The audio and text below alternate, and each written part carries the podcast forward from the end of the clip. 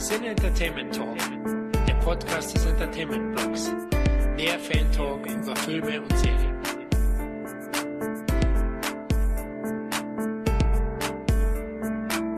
Hallo und herzlich willkommen zu unserem zehnten Roundup. Hier ist der Florian. Hier ist der Tom, euer kleiner Lieblingsspasti, ihr süßen Filmmäuse. Und der Kevin.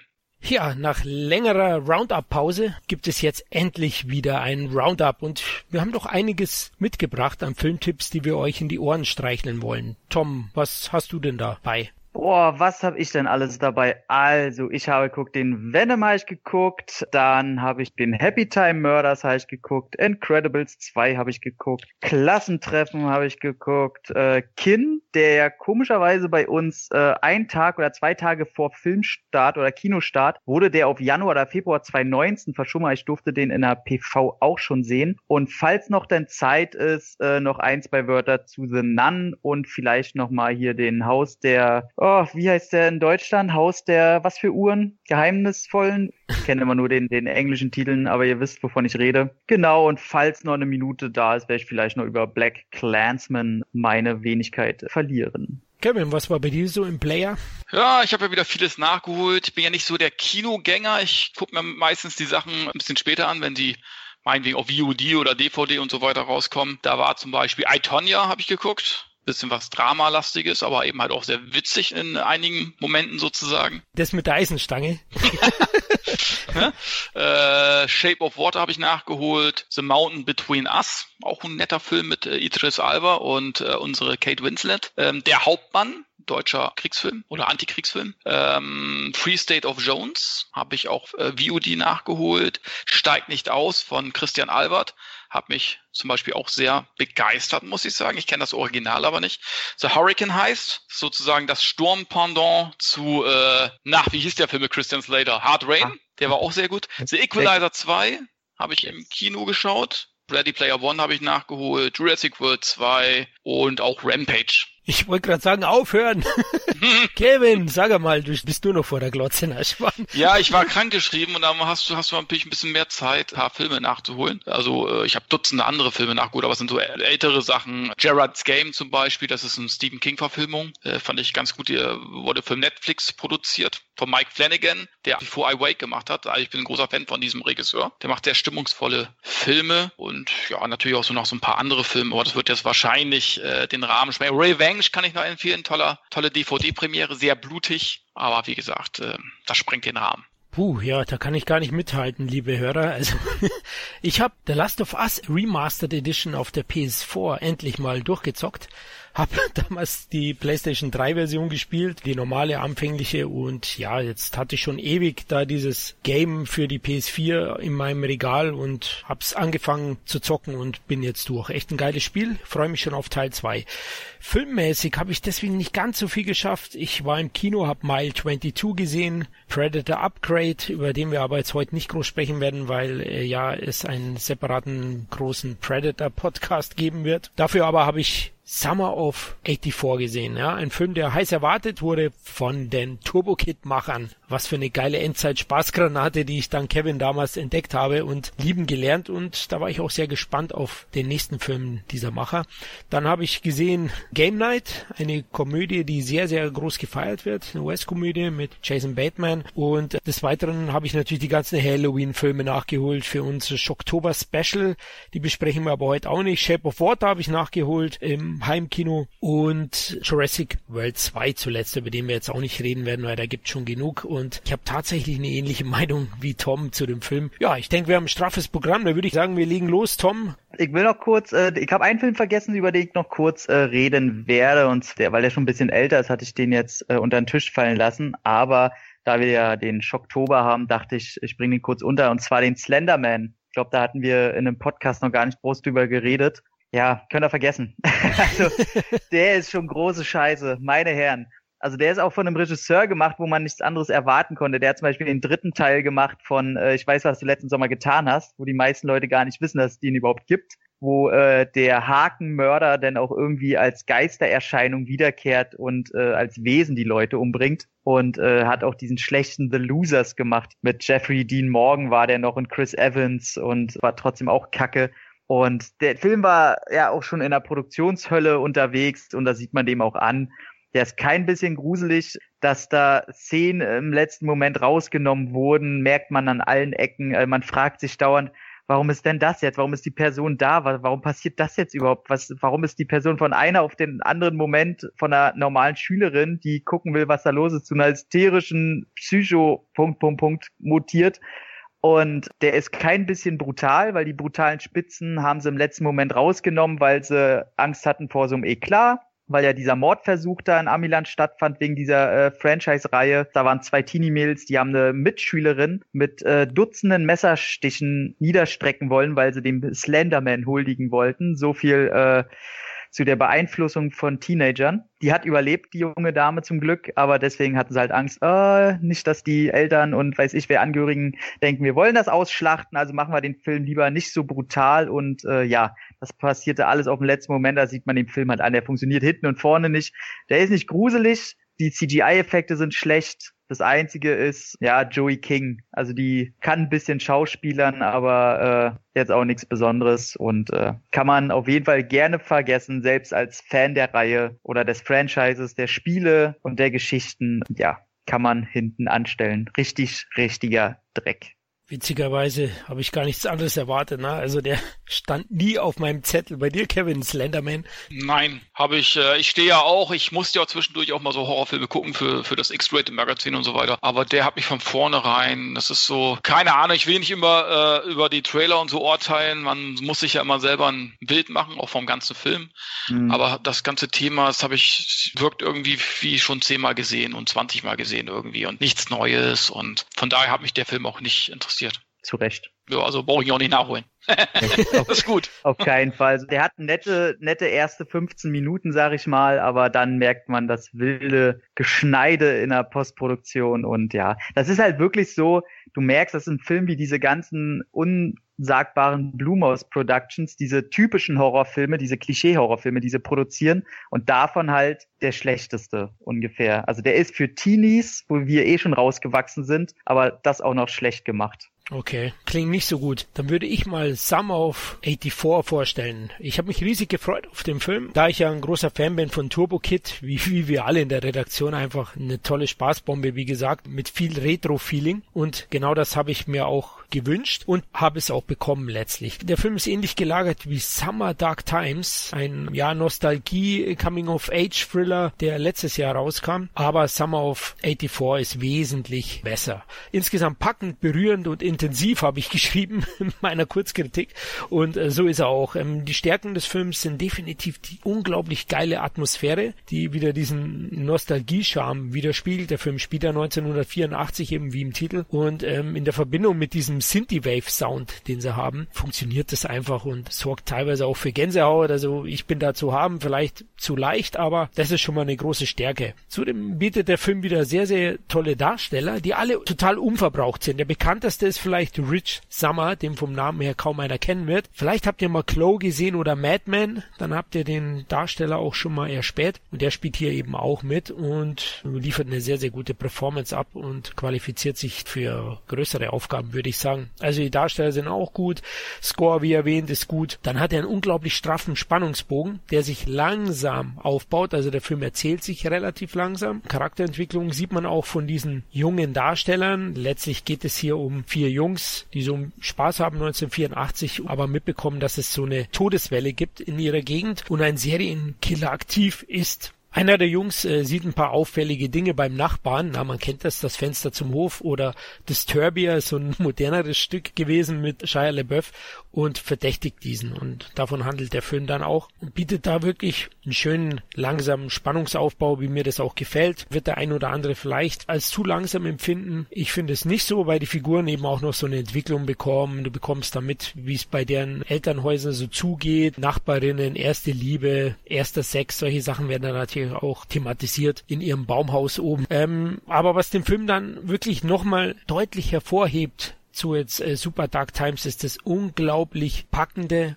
unvorhersehbare und äußerst intensive What the fuck Ende. Also wirklich, das packt ein und der Christoph hat das so toll gesagt. Dieses Ende macht den Film zu einem Anti-Goonies. Also der geht da einen unglaublich unkonventionellen Weg und hebt sich damit ab. Also das hat mich echt geflasht letztlich und in den Sessel gedrückt und wollte den Film gleich nochmal anschauen. Deswegen möchte ich euch den allen ans Herz legen, wenn ihr auf sowas steht. Goonie, Stand By Me, aber auch so ein bisschen Thrill. Also es ist kein Slasher-Film oder so, ne? Erwartet das nicht. Aber es ist wirklich auch ein Goonies-Film, der sehr, sehr äh, gutes Suspense hat und Thriller-Elemente, die am Ende vor allem auch schon einen schocken können. Also definitiv eine Sichtung wert. Summer of 84.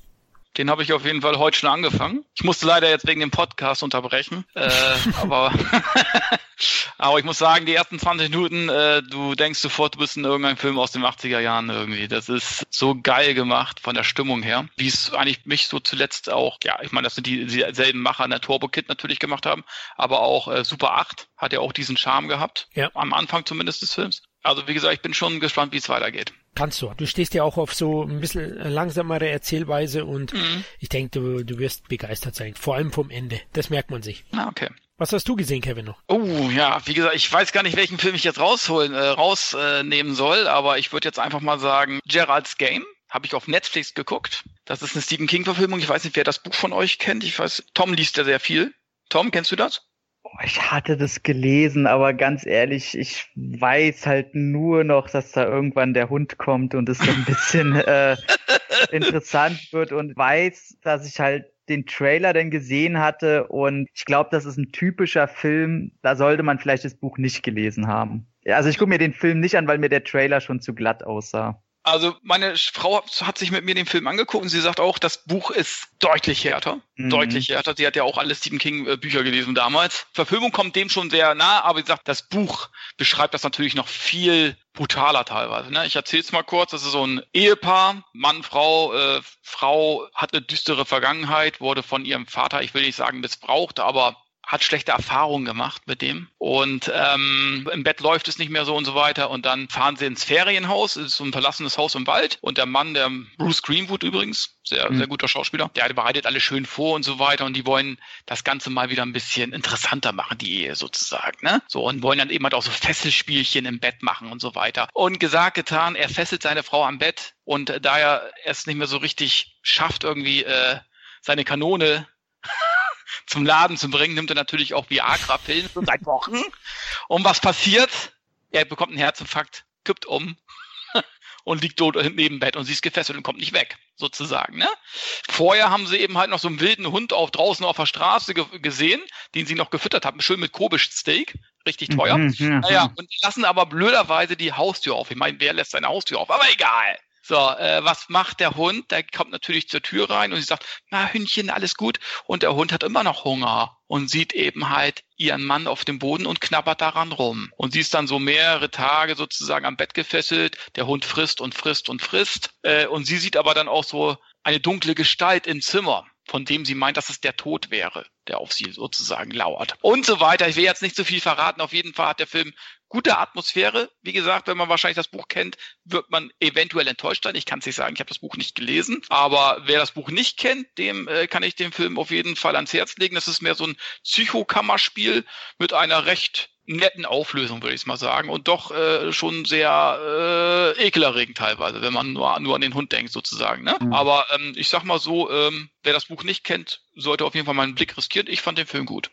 Äh, dann gehe ich mal äh, chronologisch äh, weiter zu dem zweitältesten, den ich gesehen habe, und zwar den Black Clansman, über den wir, glaube ich, noch nicht geredet haben. Den musste ich nämlich sehen, nicht weil ich irgendwie ein Spike Lee-Fan bin. Der geht mir, oder damit komme ich bestimmt in Teufels Küche, aber der geht mir ein bisschen auf den Sack, der Mensch. Und zwar wegen Adam Driver der sich langsam aber sicher zu meinem Lieblingsschauspieler mausert. Vor kurzem auch sein Pattinson gesehen. Eigentlich ein stinklangweiliger Film, aber durch Adam Driver einfach ein wunderschöner Film. Aber zu Black Clansman, ihr wisst, worum es geht?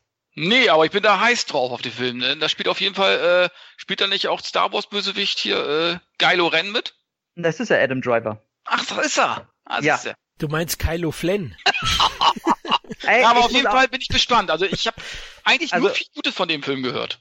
Ähm, also das Ding ist, das äh, beruht ja auf einer wahren Geschichte. Und zwar, ähm, da ist einer der ersten, also ich weiß gar nicht genau, wo der nochmal spielt. War das irgendwo Kalifornien 70er oder End 60er oder irgendwie sowas? Beißt mich jetzt nicht fest, äh, da bin ich ganz schlecht gerade ähm, geschichtlich. Aber auf jeden Fall ist die Hauptstory, dass der erste Schwarze, noch schön mit Afro und so weiter, es müssten an dem zufolge die End 60er sein. Die Black Panther Bewegung kommt langsam hoch und Vietnamkrieg ist ganz groß und natürlich demzufolge der, der Rassenhass, der immer mehr um sich greift. Und in diesem Sujett ist halt, jetzt muss ich mal gucken, jetzt dreht sich nicht ein Schauspieler, ist nämlich auch wichtig. Es tut mir jetzt leid, aber Namen entfallen doch gerne mal. Und zwar, das müsste, genau, John David Washington. Das ist nämlich auch der Sohn von äh, Denzel Washington.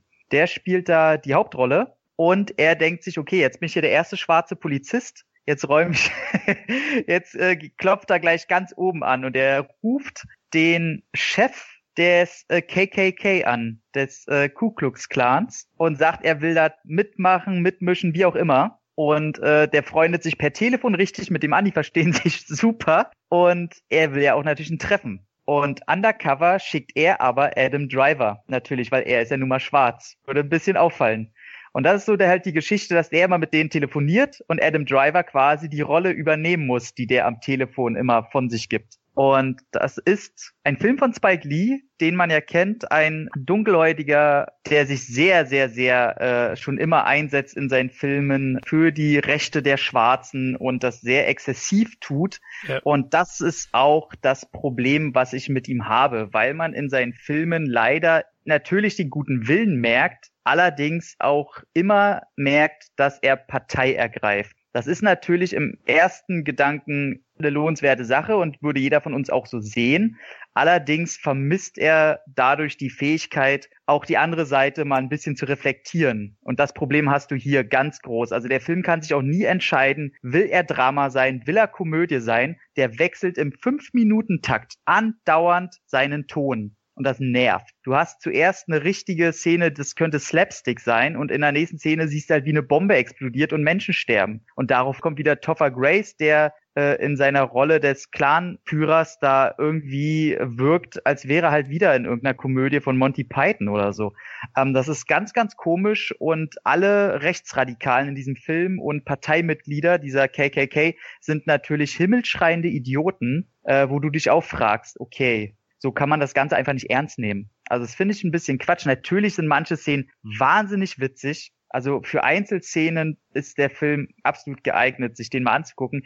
Geht allerdings auch über zwei Stunden, also 135 Minuten und ist damit deutlich zu lang. Und das größte Problem ist eigentlich, also der Film will natürlich anprangern, dass wir uns immer noch nicht weiterentwickelt haben. Also der hat ganz, ganz viele Bezüge zur heutigen Zeit und die funktionieren auch. Durch seine ständigen Komikeinsätze irritiert es aber einfach nur und er zeigt komplett am Ende nach oder während der Credits zeigt er halt Ausschreitungen, die gerade mal irgendwie ein halbes Jahr alt sind oder so, wo diese KKKs wieder äh, an Macht gewinnen, wo sie aufzeigen, wie sie mit schwarzen Mitgliedern umgehen. Und diese Szenen sind so ein Schlag in die Magengrube, dass du leider mitkriegst, okay, diese Stimmung hat der Film leider kein einziges Mal geschafft zu transportieren. Und somit sind eigentlich die letzten fünf Minuten, die nichts mit dem Film zu tun haben oder nur am Rande, wichtiger und erniedrigender für den normal denkenden Menschen als der ganze Film, der es eigentlich schaffen wollte. Somit ist das absolut so ein Hit und Miss, weil schauspielerisch ist das schon geil,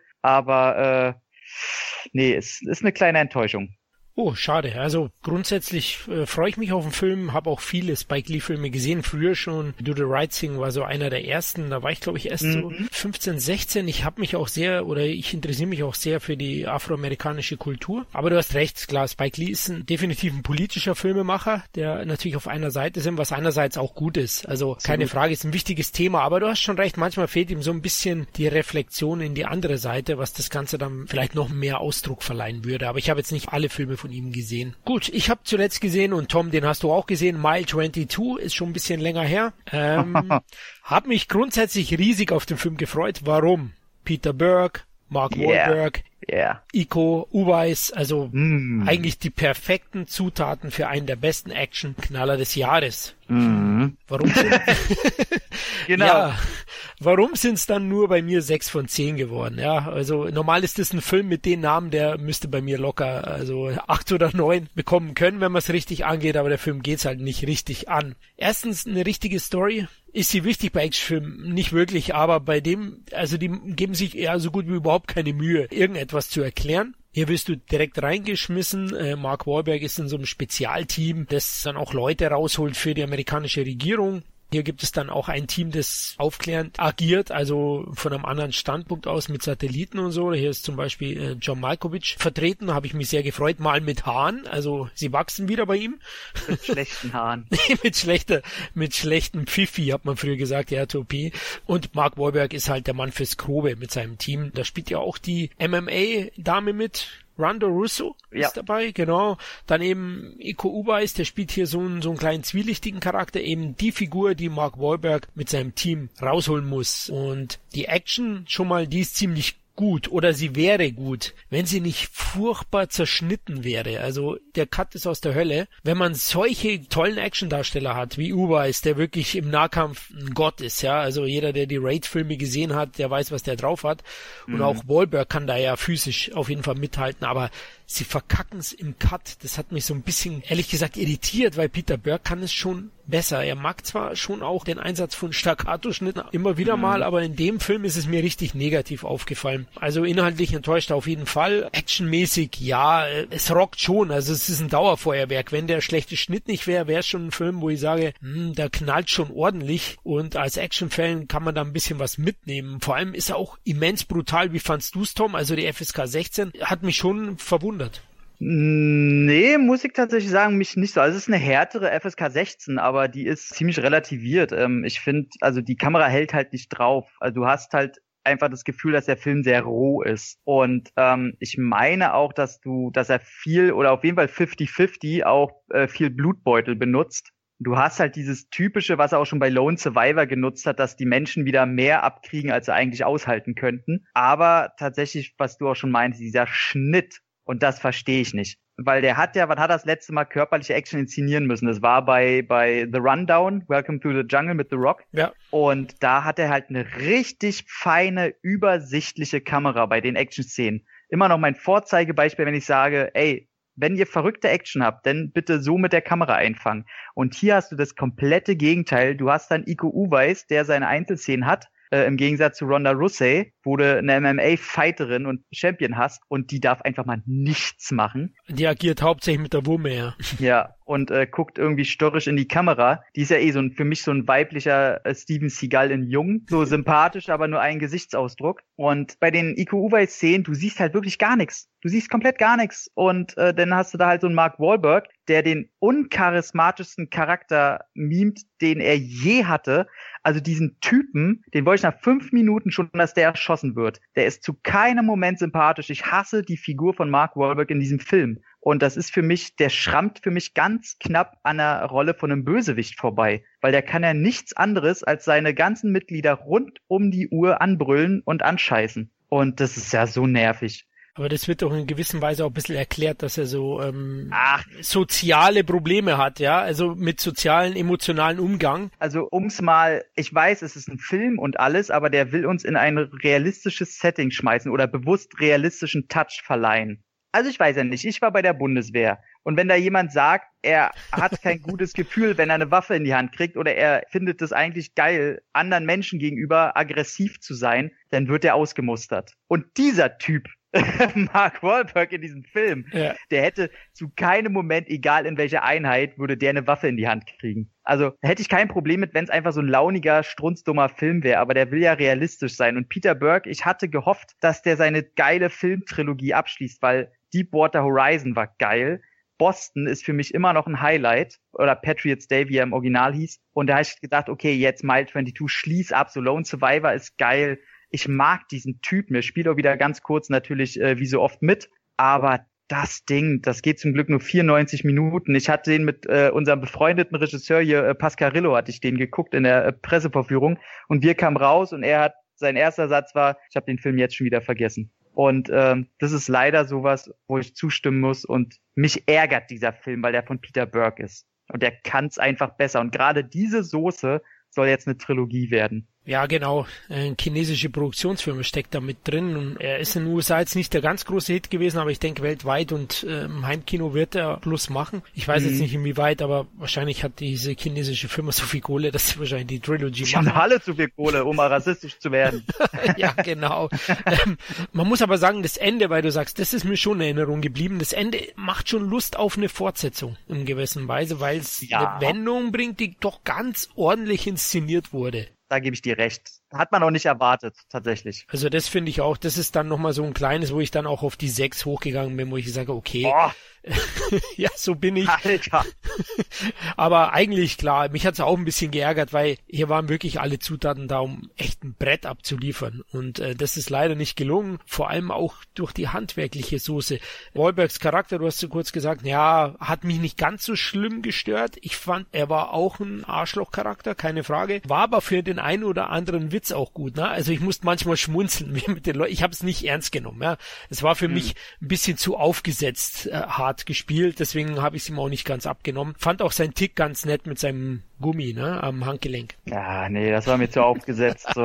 okay. Also ich habe da immer so meine Verbindung zu Hellboy, wo ich es halt der Dame wirklich abnehme, warum die ihr Armband da hat in ihrer Zelle. Aber äh, ja, das war Quatsch. Fürs Heimkino, denke ich, wird der ein oder andere von euch den auf jeden Fall anschauen, aber erwartet nicht zu viel. Aber wenn der Film denn endlich mal doch mit der Action losgeht, die letzten 20 Minuten, die Straßenschießerei, also seit Boston, das ist schon so ein bisschen Heat in Peter Burke-Manier, so. Definitiv, ja, stimmt. Also das kann er auch, ja. Und ich sage ja, wenn, wenn man das dann außen vornimmt, die schnellen Schnitte und äh, die Nahkampfszenen, dann äh, rockt die Action schon auf eine gewisse Weise. Deswegen Action-Fan wird jetzt nicht den Film verfluchen. Er wird halt sagen, na, war okay, war gut vielleicht sogar der ein oder andere, wenn er dann die Erwartungen zurückschraubt. Aber es war halt deutlich mehr drin und es gibt eben ein paar ärgerliche Entscheidungen. Ja, Kevin, was hast du noch gesehen? The Equalizer 2.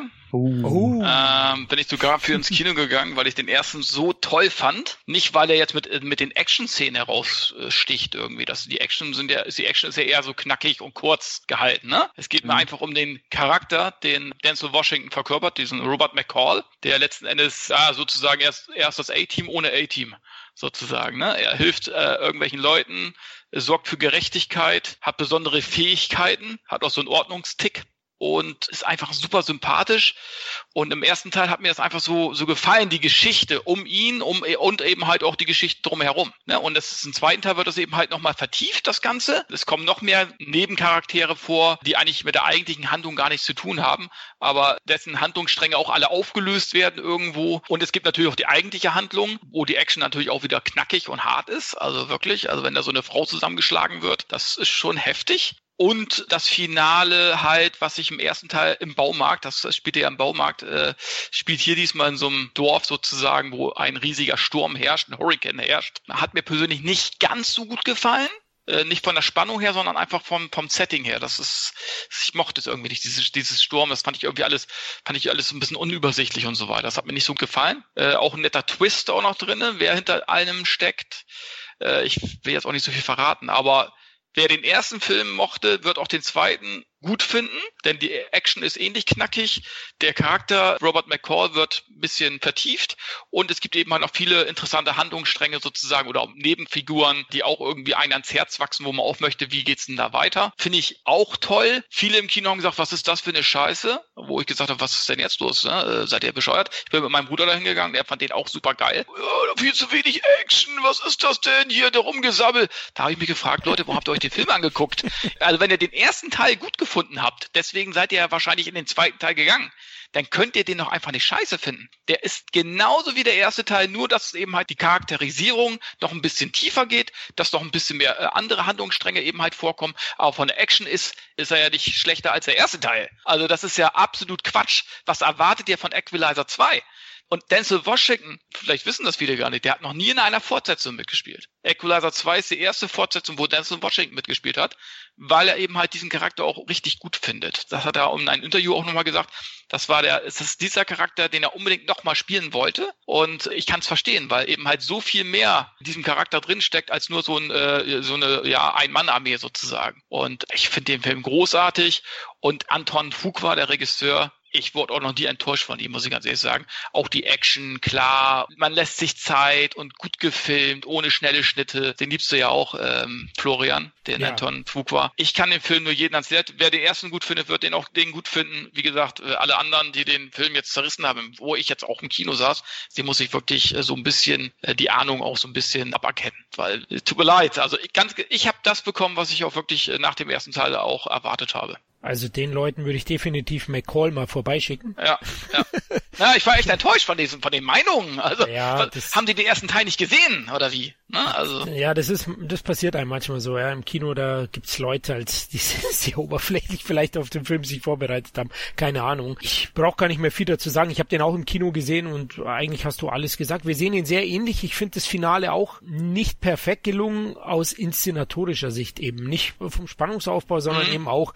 Mir hat äh, der CGI-Sturm, das ist alles ja. okay gewesen, aber ein bisschen hat's mich gestört, weil es auf die Übersichtlichkeit ging. Auch die Wendung, die hätten wir jetzt sogar nennen können. Das ist jetzt nicht der große Twist, aber vielleicht der ein oder andere mag es vielleicht überraschend finden. Ja, das erkennst du aus drei Meilen. Wenn ich das Gesicht von dem Schauspieler sehe, weiß ich schon, was los ist. Also es ist einfach so, der Typ ist einfach als Verräter getypecast. Ja, ich muss auch sagen, also ich, bei mir ist ja der, der Equalizer 1 ist ja bei mir so ein Kuriosum. Der hat eigentlich alles was ich gut finden sollte. Und ich finde ihn auch handwerklich gar nicht mal schlimm oder so. Aber jedes Mal, wenn ich diesen Film anfange, ich schaffe den keine 20 Minuten und dann langweilt er mich zu Tode. Ich habe keine Ahnung, woran es liegt. Ich finde den wahnsinnig uninteressant. Ich finde hier Chloe Grace Moretz als möchte gern Babystrich Hure sowas von unglaubwürdig. Und ich weiß, ich finde wieder die bösen Russen und das, ich finde das alles doof. Und dann kam auch der Trailer zum zweiten Teil. Ich dachte mir, ey, der Trailer, der sieht schon wieder so nach generischer Scheiße aus. Und dann habe ich den geguckt in der PV und ich glaube, ich war selten bei so einem in Anführungsstrichen Standard-Klischee-Actioner so mitgerissen wie bei dem. Ich fand den richtig geil. Bei den ersten fünf Minuten hatte ich echt Angst, weil die, ohne Scheiß, Filme oder Studios sollten in Zukunft einfach mal vermeiden, Züge animieren zu wollen. Das sieht beim Computer scheiße aus. Das sieht bei, bei irgendeinem Taken-Film oder so, kam eigentlich auch ein Zug vor. Auf jeden Fall, die, äh, Hollywood kann einfach keine Züge animieren. Die sehen immer scheiße aus. Und auch die, die Kamera war komischerweise in der Szene, in der ersten, wo sie ihn so ein bisschen wieder einführen, bevor der, die Credits kommen, ey, die, die war kacke. Die war wieder viel zu nah dran. Aber ey, ging's euch nicht auch so? Ey, ihr würdet euch einen Film angucken, wo allein nur äh, hier Melissa, Leo, seine Freundin, die ja dann, äh, sieht man ja im Trailer schon, ermordet wird, und er einfach nur miteinander quatschen. Ich fand die Beziehung zueinander so herzlich und so toll und einfach so ja. wahnsinnig unterhaltsam, dass ich echt gesagt habe, warum gab's die denn nicht schon im ersten Teil? Die, die ist echt super toll. So, also ich fand es echt dann auch sehr, sehr schade und auch cool, dass sie sie zwar umbringen lassen, aber sie sich vor allen Dingen auch wehrt. Also das ist nicht irgend so eine die es den Leuten halt leicht macht. Fand ich sehr cool, dass relativ früh Pedro Pascal als Bösewicht mitten auf der Straße gezeigt wird und wo seine Truppe da ankommt. Super, ja, das ist toll eingeführt, ja. Das ist geil und wie er aus dieser Situation auch rauskommt. Das ist so, sei, oh, ist es schön. Das ist gerade richtig gut gemacht ich finde eben halt auch, wie er so die Leute so, ich will jetzt nicht sagen bekehrt, aber auch zu, zum Guten führt sozusagen. Auch dieses Bandenmitglied, dieser, der nachher diese Wand pinselt, so mit einfachen Mitteln. Vielleicht ist es ein bisschen rosarote Wölkchen. Die Realität sieht wahrscheinlich ein bisschen anders aus.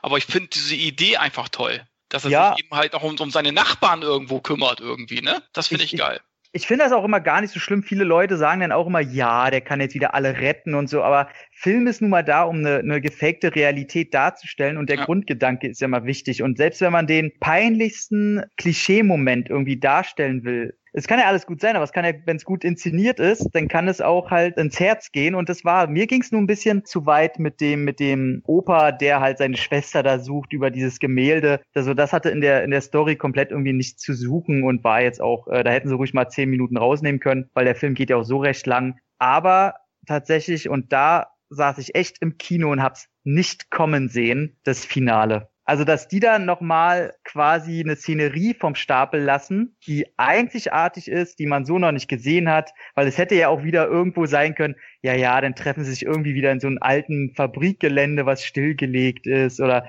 auf irgendeinem Schiff, auf irgendeinem Dampfer, oder was hat man nicht schon alles gesehen und ist immer dasselbe. Aber diese, diese Sturminsel, äh, das war schon geil und das hat im Kino geknallt. Also mein Nebenmann hätte nicht mehr mit mir reden können, den hätte ich nicht verstanden. Also das fand ich schon ziemlich, ziemlich geil. Zwar war denn der CGI-Effekt von der Leiche, die am Ende runterfällt, wieder sehr unglücklich, aber das haben diese mitbudgierten Action-Titel sowieso immer an sich. Die sollten CGI am besten gar nicht nutzen. Aber so, ich fand ihn richtig geil und kann den auch nur empfehlen.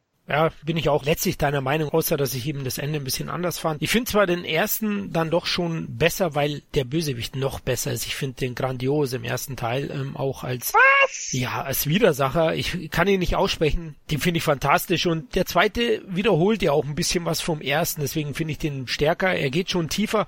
Ich glaube, Kevin, weil ein paar Leute auch ein bisschen enttäuscht waren. Klassisch würde ich den Film als Action-Drama bezeichnen und nicht Ja. als Action-Thriller Ja. oder so, sondern der nimmt sich Zeit für die Figuren, der hat dann auch Nebenstränge, die man halt interessant finden Die muss. muss man nicht reinbauen. Ja, genau. Die muss man natürlich, das mit dem Opa mit dem Bild kann auch komplett fehlen. Das wird dem Film jetzt nicht schaden. Aber ich finde es einfach auch mal ganz nett. Warum soll man sowas nicht auch mal reinbringen? Es verleiht dem Film auf jeden Fall Tiefe. Ein bisschen Ja. hat mich äh, Washingtons Charakter auch an der Figur von Man on Fire erinnert, die er spielt. John Creasy Mhm. heißt der, glaube ich. Und Ja, der Film ja. ist auch ein bisschen ähnlich, ne? Der Man on Fire hat ja auch durchaus Figurenzeichnung und nimmt sich Zeit. Ja, also man darf jetzt halt auch nicht erwarten, seine Figur, die er da spielt, das ist halt, äh, die hat keine großen Grauschattierungen oder so. Das ist ganz klar Schwarz-Weiß-Denken, äh, Anbetung einer Heldenfigur. So, da ist jetzt nichts Neues dran. Aber eben was da handwerklich abgerissen wird und dass halt trotzdem seine Figur komplett immer sympathisch bleibt und man mehr von ihm sehen will.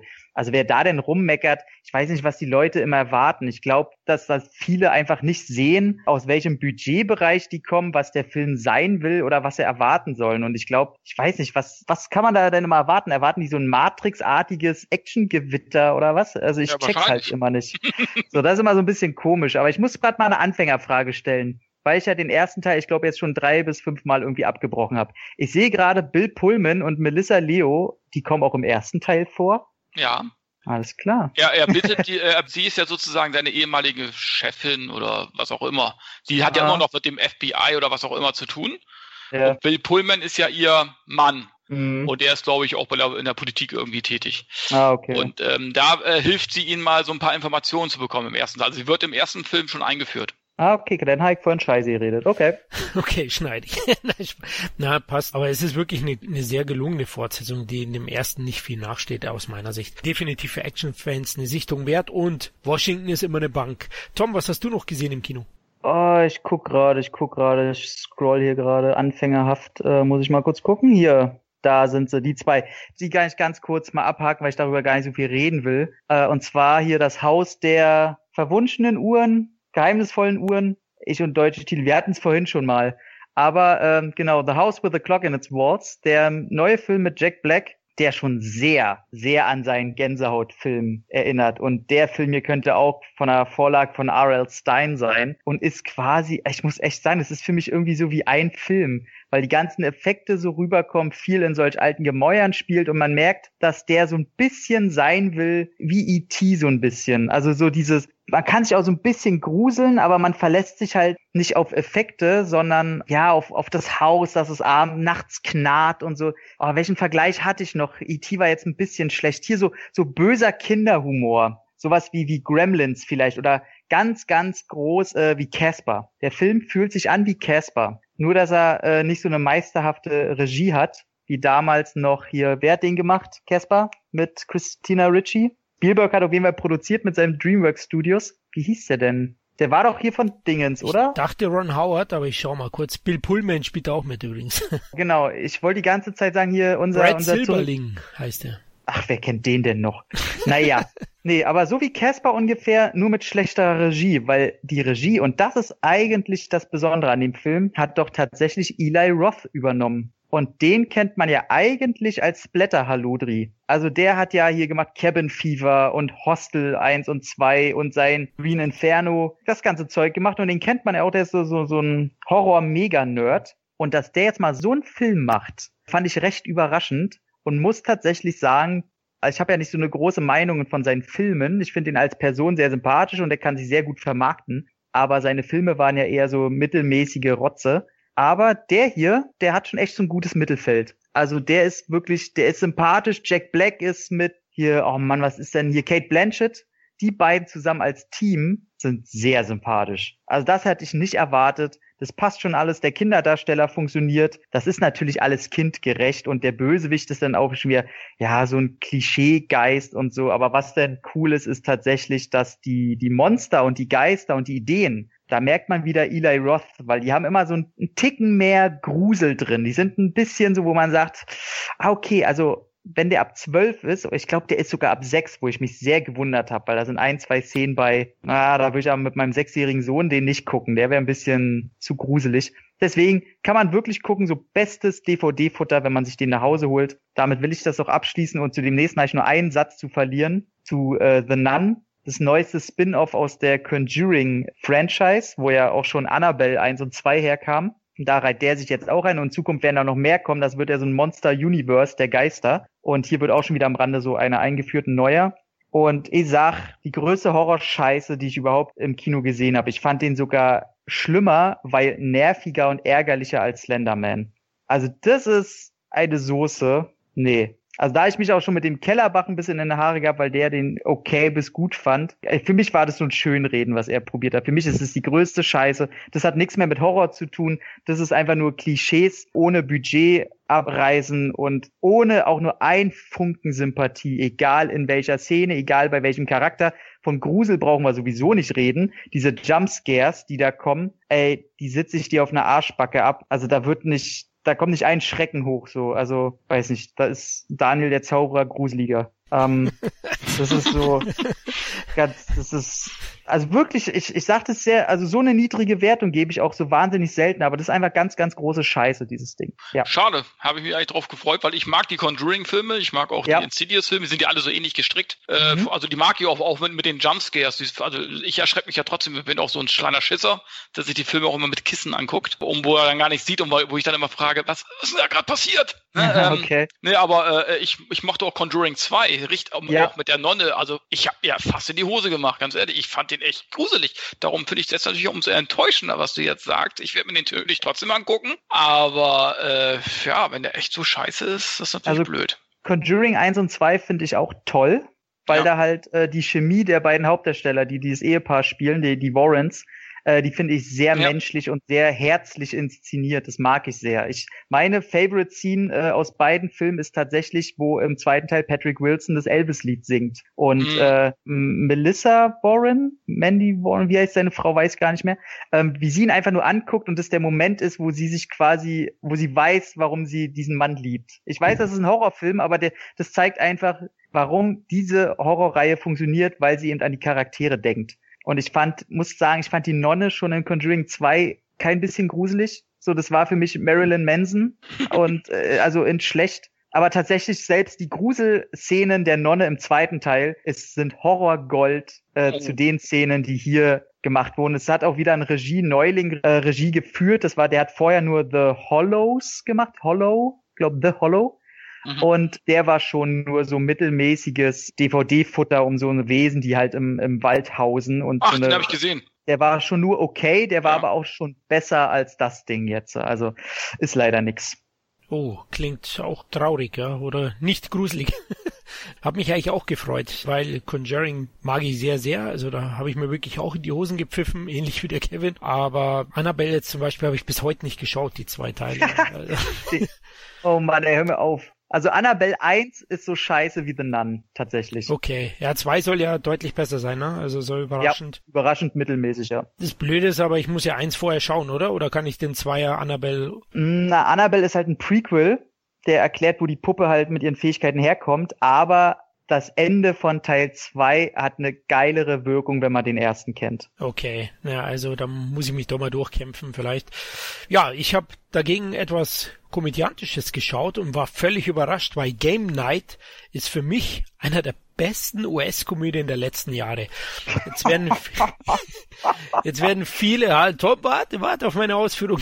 Jetzt, jetzt werden viele, viele Hörer wahrscheinlich sagen, es ist ja auch nicht schwer. Ja, okay, er kriegt ja auch nicht neun von zehn oder zehn von zehn. Nein, für so viel reicht's dann nicht. Aber trotzdem hatte ich unglaublich viel Spaß mit dem Film. Also hier geht's um, um ein Pärchen, gespielt von Jason Bateman und Rachel McAdams, Max und Annie und äh, deren wöchentlicher Pärchenspieleabend wird plötzlich tot ernst, als der Bruder von Max, gespielt von Kyle Chandler, eine Krimi-Party plant, die dann am Ende sich als echt herausstellt. Und da gibt's wirklich tolle Situationen im Film, die unglaublich viel Spaß machen. Der Film ist schon mehr eine Action-Komödie, also da ist auch recht viel los, hat ein paar tolle Charaktere zu bieten, abseits dem Pärchen, finde ich. Also allein der Nachbar ist echt Gold wert. Ey, der Typ ist so geil. Der ist geil, er ist einfach geil aber auch die befreundeten Pärchen, also vor allem die mhm. Afroamerikaner, mhm. finde ich, habe ich echt oft gelacht.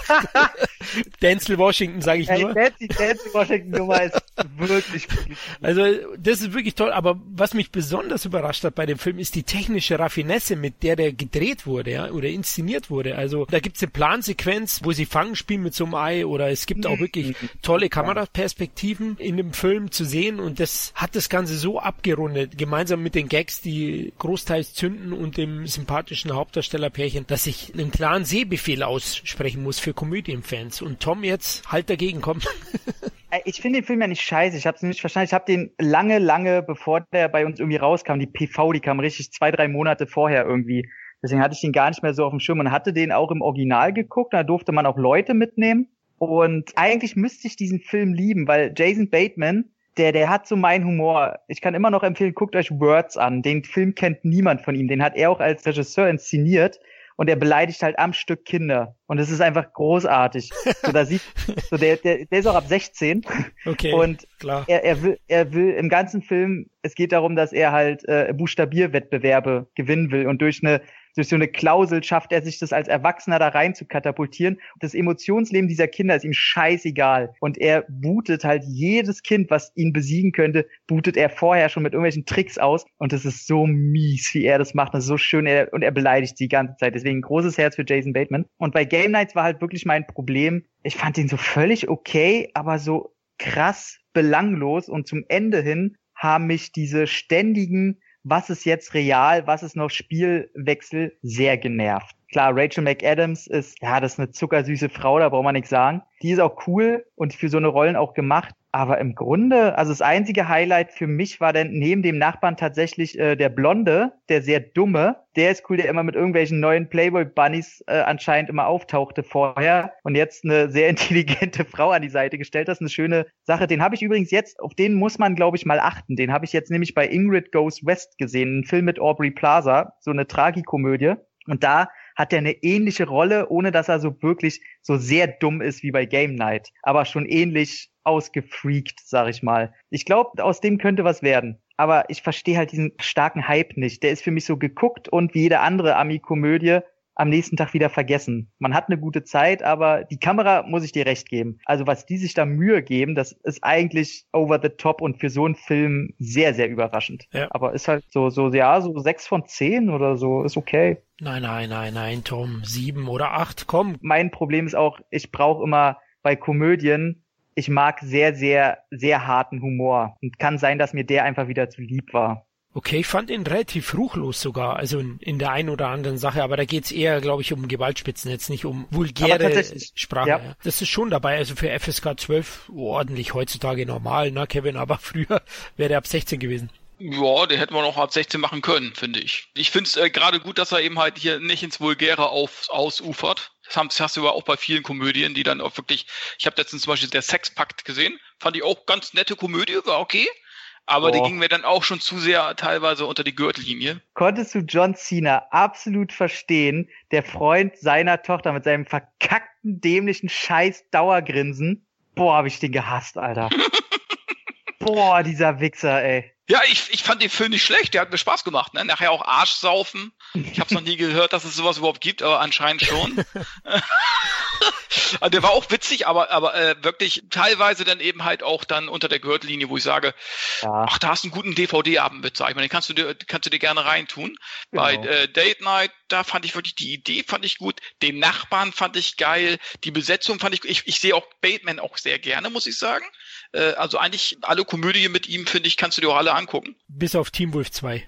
Ja, gut, okay. Aber, aber ansonsten muss ich sagen, ähm, fand ich den echt gut. Ich musste echt lachen und der war auch sehr kreativ. Ne? Also auch wirklich mit der Story haben sie sich auch mal ein bisschen, sind sie auch mal ein bisschen tiefer gegangen und nicht immer diese Einheitsbrei, haben auch ein bisschen was anderes präsentiert. Und wie auch der Twist letzten Endes war gut. Ich muss auch sagen, also 7,5 würde ich den geben. Ah, ich fand auch geil, also der Supporting Cast in den, in den kleineren Rollen war auch geil. Also Michael C. Hall, Dexter als The Bulgarian. Ne? Ja, ja, ja. ja. Oder Danny Houston, ne, als dieser, dieser Mafia-Boss praktisch. Also das waren auch nochmal ein paar Highlights für mich, die zu sehen und insgesamt wirklich eine gute Komödie. Also das Regieduo hat ja davor das Remake vom Vacation gemacht, das ich ja auch sehr gerne mag. Oh, ja.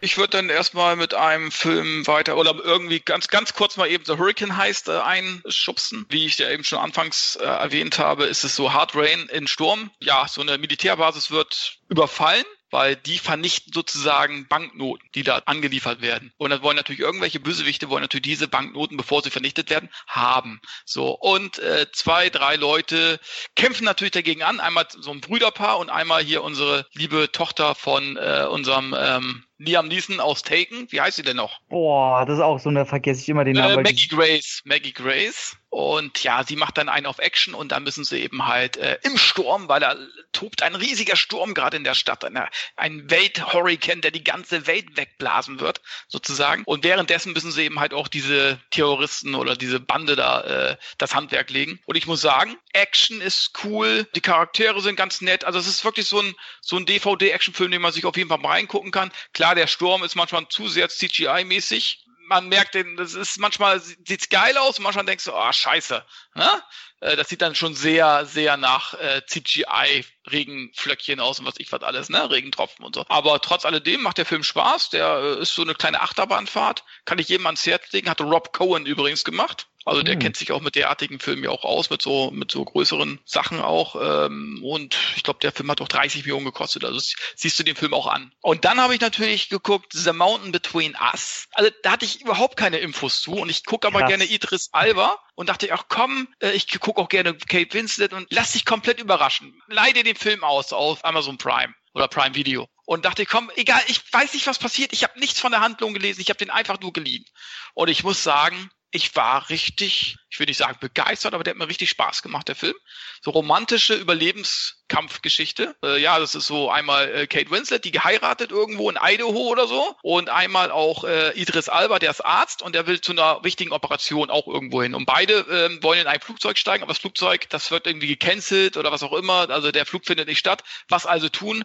Macht Kate Vincent den Vorschlag, ey, äh, Sie suchen ja was, ich suche was, ich suche einen Flug, du suchst einen Flug, wollen wir uns nicht ein Flugzeug irgendwie chartern? So, in so ein Privatflugzeug. So, oh, gute Idee. Und dann fliegen sie mit so einem Privatflugzeug. Bo Bitches spielt übrigens den Piloten. Auch schon lange nicht mehr gesehen. Und äh, ja, es kommt, wie es kommen muss. Der Pilot kriegt einen Herzinfarkt während des Fluges und die stürzen mitten in der weißen Berglandschaft ab.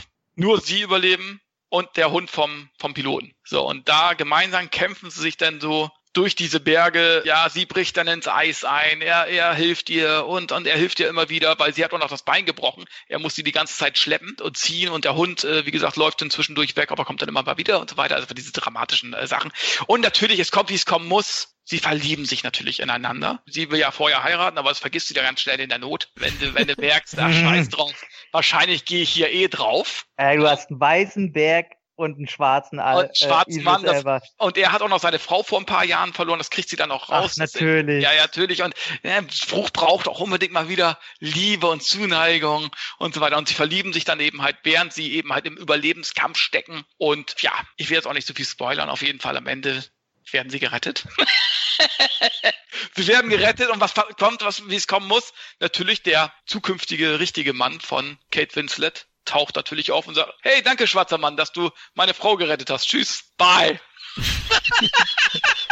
ne? Und sie geht natürlich auch mit ihrem baldigen Ehemann hin, aber dann äh, merkt man natürlich, ah, sie denkt doch immer wieder an die Sachen zurück. Dann sieht, findet die einen alten Rucksack da im Schrank und so weiter und schreibt ihn dann zwischendurch eine SMS und schickt ihm die Bilder, die sie ja zwischendurch von ihm gemacht hat, weil sie ist ja Reporterin. Oh so, äh, naja, und auf jeden Fall kommt es dir jetzt kommt, sie treffen sich am Ende und sagen, nein, ich kann nicht, ich habe ja einen Mann zu Hause und sagt, ja, und ich hänge ja immer noch an meiner Ex und an meiner toten Frau und so weiter. Und dann trennen sie sich sozusagen. Der eine geht die eine Richtung in die Stadt äh, und die andere dann andere Richtung und beide überlegen, überleben und dann laufen sie wieder aufeinander zu und das ist das Ende. Ich liebe ihn! Oh, oh Gott, das, das klingt alles, das ist, das ist glaube ich so eine Art von Scheiße, die kann ich Aber der ist gut, der macht Spaß, ehrlich, ehrlich, also auch äh, Florian mit deiner Frau, guck ihn dir mal an, ehrlich. Also eine Mischung aus Die Brücken am Fluss, Dirty Dancing und Vertical Limit.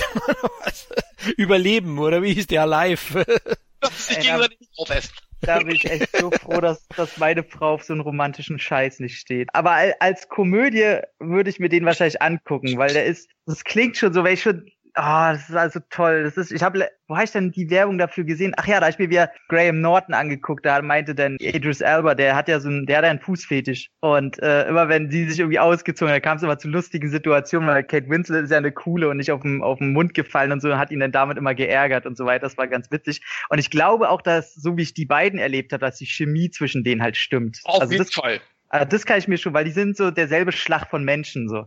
Ja. Aber nee, ey, das, es gibt für mich nur einen Überlebensfilm und der heißt auch Überleben. und äh, wenn ich mir vorstelle, wie du schon sagst, ja, natürlich, der Hund denn noch. Und sie bricht ja, ja, sich das Bein. Alle Klischees sind drin. Da sind alle Klischees drin. Auch alle Liebesfilm-Klischees irgendwie, ne? Aber an Betracht, dass es eben halt in dieser weißen Hölle spielt, sozusagen, ne? In den Bergen und so weiter, im Überlebenskampf, macht das Ganze trotzdem irgendwie Spaß, sich das anzugucken. Also ich muss sagen, ich, ich fand den echt gut. Krass. Aber ich finde es total toll, dass es da Menschen gibt, die sich den so, so mit so einer Faszination und so einem Spaß und Unterhaltungswert angucken können. Also ich sehe, ich sehe halt, glaube ich, schon das Poster und will dagegen kotzen. So, aber, äh, aber finde ich gut, finde ich gut. Ja, also so wirklich schmackhaft hast du mir jetzt nicht gemacht, Kevin. Weil er einfach schon alles ja, ehrlich, alles ja. Jede Wendung hast du untergebracht jetzt. wird ein warm ums Herz sozusagen. Und ich sage auch, die essen auch nicht den Hund. Ja, bei jedem anderen Film. Hätte ich den Film gedreht, die hätten erstmal den Hund gegessen, dann hätten sie ihr Bein gegessen, weil das war ja sowieso nicht mehr zu. an die Leiche vom Piloten rangegangen. So. okay. Alles klar, also hey, White Inferno von Eli Roth. Halleluja. Bin dabei. ja, äh, Tom, ja, wo warst du noch so dabei? äh, weil jetzt die Zeit langsam rennt, will ich den nächsten halt auch nur sagen, äh, ich habe mir Klassentreffen 1.0 angeguckt weil ich ja immer sage, wenn man schon haten will, dann soll man wenigstens die Materie auch gesichtet haben. Und äh, leider, leider ist es halt so, ähm, der verdient halt alles, was er so abkriegt. Also es ist halt, ich kann es immer noch mit anderen Augen sehen, weil das ist so, ich finde, das Ganze, was Til Schweiger und äh, zum Teil Schweighöfer abzieht, das ist das, was Adam Sandler einfach in Amerika schon seit Dekaden macht.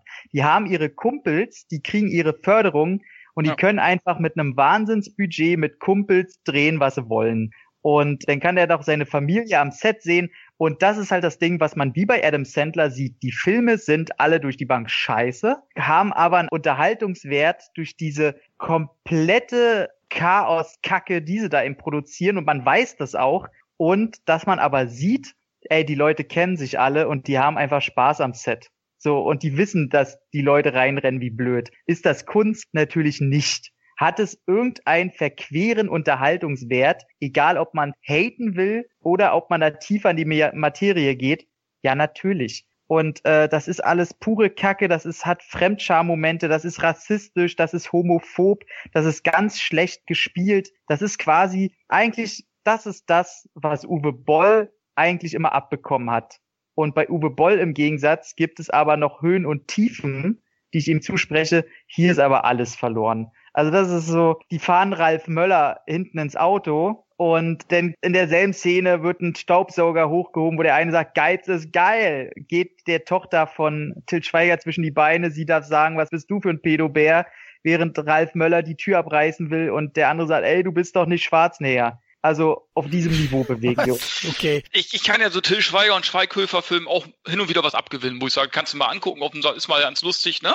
Bei äh, Schweighöfer gibt es auch qualitative Unterschiede, muss ja, man ganz klar sagen. Richtig, richtig, ne? Und ich mochte zum Beispiel äh, von Till Schweiger zum Beispiel auch, wo es Fred Tut mir leid. Der ist, der ist super. Glaub, fand ich auch. Und sie haben ja auch Erfolg damit. Von daher ist es legitim. Eben. Aber man merkt eben halt gerade zuletzt, das fing jetzt mit vier gegen die Bank. Okay, der hatte noch über eine Million Zuschauer. Den aber dann aber mit, Hot, okay. mit Hot Talk und jetzt auch mit Klassentreffen.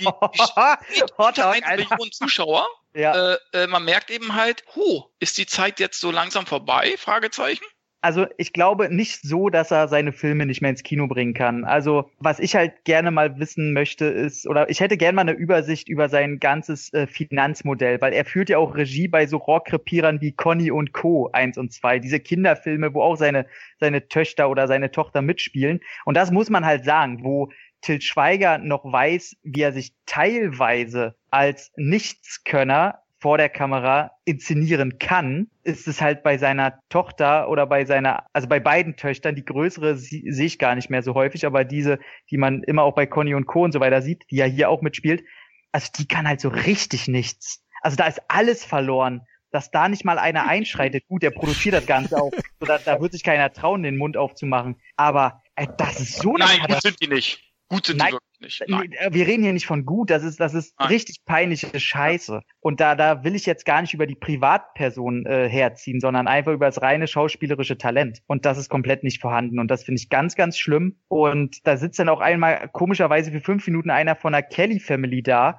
und äh, erzählt irgendeine Kacke und du, ja, er, weil er es einfach kann. So, und seine Filme sehen auch immer aus wie eine Kaffeewerbung, das sage ich immer wieder.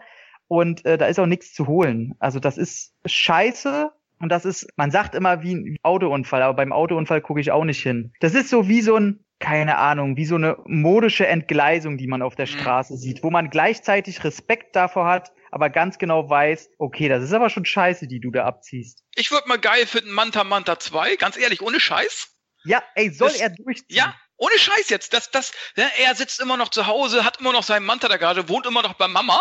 Der weißt denkt du? immer noch, er wäre der Coolste. Genau, so als als alte Säcke, die das nochmal wissen wollen, da hätte ich Bock drauf. Sowas wie äh, hier, was was damals hier ähm, Tim Allen gemacht hat, diese Motorrad Äh, War, Watch Born to Dog, be Wild. Born to ne? be Wild ja bei uns, genau. Genau, also äh, sowas in der Art, das würde ich geil finden. Aber ich glaube, sowas war jetzt diese seichten Komödien, so wie Hotdog und, und wie sie alle heißen. Ich glaube, das funktioniert nicht mehr in der Form. Und ich, und ich bin auch mal gespannt, wie Honig im Kopf, das Remake, der amerikanische Mhm. Remake mit Nick Nolte, funktionieren wird. Hat ja jetzt Kinostart bekommen, ne? Im Februar mit äh, Matt Dillon spielt den Sohn, Ja. ne? Die Til Schweiger Rolle. Ey, würde mich nicht wundern, Honig im Kopf musste ich nach 20 Minuten ausmachen. Fand ich äh, ganz doll fremdschämig. Aber äh, ich kann mir vorstellen, dass bei einem Remake, wenn da noch ganz viele, ich sag mal, amerikanische Marketingleute dran sind, andere Produzenten und vor allen Dingen auch Stars, die sich halt von einem Til Schweiger mal nichts sagen lassen, wenn es halt über die Stränge Mhm. schlägt. Ich kann mir vorstellen, dass das Projekt besser wird als das äh, Original. Jetzt haben wir es doch wieder geschafft, dass wir über die Person Til Schweiger wieder so viel reden. Scheinbar, ja. Ich habe jetzt nur noch quasi einen der so wichtigerer Film, den ich jetzt so auf dem Zettel, das war Der Hauptmann Oh, von ey, Robert den Schwentke. will ich sehen. Sehr intensiver Film, schwarz-weiß gehalten, beruht ja auch auf wahren Begebenheiten über einen Deserteur sozusagen, der vor seinem eigenen Regiment flüchtet und während der Flucht findet er ein Auto, wo eine Hauptmannsuniform drin ist, von einem Hauptmann sozusagen, mit Papiere alles drum und dran. So, und das macht er sich zu eigen und tut dann so, als wenn er da ein Hauptmann ist. Es es spielt auch schon mal Ende des Krieges und äh, reitet sich dann immer mehr rein, weil viele denken, oh, er ist der Hauptmann, machen Sie mal hier was bei uns im Dorf, hier das und das funktioniert nicht, hier ist Sodom und Gomorra, hier die Leute klauen und was ich was. Und äh, ja, dann äh, gibt's, äh, ist er nachher äh, in einem Lager sozusagen und sagt, ja, ich bin jetzt der Hauptmann, jetzt wird das gemacht, was ich sage. Ja, auch der Bürgermeister und so weiter, die eben halt die Verantwortlichen da, die verlangen auch, dass mal richtig durchgegriffen wird, gerade so gegen die Deserteure und gegen die äh, Leute, die äh, klauen und so weiter. Und er will es eigentlich gar nicht, aber er muss natürlich sein Gesicht wahren, weil er will ja seine Maskerade nicht, dass es nicht ausfliegt. Ja, und dann lässt er eben halt einen nach dem anderen erschießen und exekutieren und hat nachher hunderte von Leuten auf dem Gewissen nachher. Und äh, ich muss sagen, sehr intensiver Stoff geht richtig in die Eingeweide, muss ich sagen. Ich fand die Hauptdarsteller nicht ganz so gelungen gewählt. Er ist zwar gut, aber ich hätte mir noch irgendwie einen anderen gewünscht. Aber ich kann ihn wirklich nur empfehlen und äh, das ist wirklich so nach der Untergang, sage ich jetzt mal, schon einer der besten Antikriegsfilme aus Deutschland. Ui. Oh, echt interessant, dass Schwenke äh, wieder Ja. nach Deutschland gekommen ist, um hier zu drehen, ne? Ja. Und der Film ist leider auch gefloppt. Der hatte unter 100.000 Zuschauer. Wurde auch Mhm. gar nicht groß promotet, fragt mich nicht warum. Also der hätte ich schon äh, eine höhere Zuschauerresonanz gewünscht. Das ist das Schwarz-Weiß-Thema, da gehen die Leute nicht rein. Zweite Weltkriegsthema läuft ja eigentlich in Deutschland schon immer gut. Also da gibt's einen Markt auf jeden Fall dafür. Ja, aber du hast halt, äh, ich glaube, sowas wie Untergang, du hast ja immer da eher so einen Bernd Eichinger damals noch gehabt, der dafür sorgt, dass das in die Kommerzrichtung geht. Ihr Hauptmann, ich habe noch nicht gesehen, aber man hört es ja aus allen Ecken, das ist halt so ein Magenschläger. Also der ist nicht dafür da, dem, dem Publikum zu gefallen. Ja, der ist definitiv unbequem. Also was ich auch so gehört habe, er steht ganz oben auf meiner Watchlist. Mhm. Noch habe ich nicht die Muße dazu gefunden. Muss man Bock drauf haben in dem Moment, ne? Aber der ist trotzdem unterhaltsam, so ist es nicht. Also der langweilt auch nicht, gar nicht. Okay. Nicht. Also das war es eben, warum ich jetzt, da muss man in der Stimmung sein, aber jetzt so Herbst ist, glaube ich, so eine Zeit, wo ich wahrscheinlich am ersten den Film dann gucken werde. Ja, dann komme ich mal äh, jetzt noch zu den zu den derzeitigen Kinofilmen. Da ist ja, müssen jetzt noch zwei, drei, aber sind auch welche, die wo wir nicht so viel quatschen müssen. Äh, Incredibles 2 habe ich mir angeguckt. Hm. Einer, ich zwinge mich ja in letzter Zeit so Genres zu gucken, die mich einfach nicht schaffen, emotional zu packen. Das sind leider halt Trickfilme und Animationsfilme. So, ich gucke mir das an, ich habe da handwerkliches Interesse dran, ich finde es interessant, wie das vermarktet wird aber unechte Figuren schaffen es einfach nicht, mich zu kriegen. Ich bin da emotional null eingebunden und somit haben sie es immer schwer bei mir. Und Incredibles 1, vielleicht wegen der äh, etwas, in Anführungszeichen, erwachseneren Ausrichtung und äh, glaube auch der 12er Freigabe, war, war das nicht der erste, der ab 12 war? Oder der erste, der ab 6 war? Irgendwas war doch da. Ähm, von Pixar. Und äh, auch wegen der Heldenthematik natürlich fand ich den damals äh, ganz in Ordnung. Und äh, beim zweiten Teil ja, da hatte ich schon so ein bisschen Angst, so, ah, so viele Jahre jetzt danach und dann es steht auch ein Baby im Mittelpunkt und ach, das hm. muss aber sagen, also in Sachen Actionsequenzen, da kann sich mal Marvel so ein bisschen eine Scheibe abschneiden. Also da hast du ja Choreografien drinne, wenn man da die Komik rausnimmt. Meine Fresse. Also der knüpft auch komplett, das Ende vom ersten Teil ist auch der Anfang vom zweiten Teil. Das finde ich äh, ganz nett gemacht. Das ist schon wahnsinnig geil und noch detaillierter als äh, im ersten Teil. Man sieht die Effekte und die Animation, das kann immer noch besser werden. Und was man da jetzt so manchmal auf der Leinwand sieht, da wundert man sich nicht, dass halt so ein Projekt Jahre braucht, bis das rausgerendert ist. Das ist schon Wahnsinn. Und meine größte Angst, äh, das Baby, Jack Jack, ist das größte Plus im Film. Also dieses Baby ist das geilste Baby seit sehr langer Zeit. Und ich hasse Babys, wie jetzt zum Beispiel von den Dinos hier. Nicht die Mama und so weiter. Ich kann darüber nicht lachen. Babys sind scheiße, stinken und fressen nur. Und besser als Boss Baby. Den habe ich mir gar nicht erst angeguckt, diesen okay. Scheiß. Ganz ehrlich, ich bin kein Babyfreund, so. Aber dieses Teil, das ist so niedlich und die Story ist zum Ende leider, ja, der Antagonist ist pure Langeweile. Dieses Thema, dass äh, Helden ja, ob die überhaupt erlaubt sein dürfen und so, das hatten wir halt leider schon mit Avengers 2 durch und der ist jetzt auch schon ein paar Minuten alt. Das ist nicht neu. So, das finde ich ein bisschen, das ist sehr altbacken und wirkt auch im Film altbacken. Also der wirkt storytechnisch, als wäre der schon zehn Jahre alt. Das finde ich ein bisschen sehr schade. Was aber cool ist, und ich glaube, da haben Eltern ihren Spaß dass die Thematik des Elternseins wird so ein bisschen auf links gekrempelt, weil jetzt ist ja im Fokus ist quasi die Mutter des Hauses, Elastigirl, und der Vater muss halt zu Hause bleiben also Mr. Incredible, und auf das erste Mal dem kleinen Jungen in der Schule helfen. Die Tochter hat Probleme mit ersten Beziehungsgeschichten und das Kind, das Baby, da will ich gar nicht spoilern, was mit dem alles ist, weil das wird im Trailer nur angedeutet, aber das Ding geht richtig ab. Und ist völlig überfordert und darauf wird sehr emotional und sehr schön eingegangen und finde ich sehr, sehr treffend. Also anstatt dauernd immer nur Slapstick-Momente zu bringen, wird der an manchen Stellen ganz schön emotional. Und wie man als Elternteil ständig übermüdet, immer überfordert ist und auch mal Zeit für sich braucht und auch manchmal in solchen Momenten auf das Gefühlsleben der Kinder scheißen kann oder manchmal auch muss, finde ich sehr angenehm. Also deswegen sage ich Incredibles 2 hat echt eine sehr schöne Waage, ist nicht so geil wie der erste, finde ich, durch die letzte halbe Stunde, wo halt alles ein bisschen generisch wird, finde ich den sehr, sehr schön. Auf den freue ich mich sehr, weil den ersten, den liebe ich eigentlich auch. Ist für mich einer der stärksten Pixar-Filme. Aber ich bin überrascht, in Deutschland läuft der nicht wirklich gut. Also weltweit über eine Milliarde gemacht, aber in Deutschland ist er jetzt aktuell bei 1,3 Millionen Besucher nach 18 Tagen. Ist nicht so viel. Ja, aber guck ja. dir die Vermarktung an, ne? Also der, der geht ja dadurch, dass der halt schon vor Ewigkeit, ich meine, die PV war irgendwo vor einem halben Jahr oder ja. so also man hatte das Gefühl, dass man ihn schon gesehen hat, obwohl ähm, der noch gar nicht, noch lange nicht draußen war, weil alle schon ihre Kritiken rausgehauen haben. In Amerika lief der halt auch schon vor drei, vier Monaten und hier wird er dann halt nicht vermarktet. Also hier hat man das Gefühl als, ja, ja, wir müssen ihn ja noch rausbringen, bringen wir mal und äh, gut ist. Ich finde auch, da so eine richtige Werbekampagne habe hab ich da auch nicht gesehen bei Incredible 2.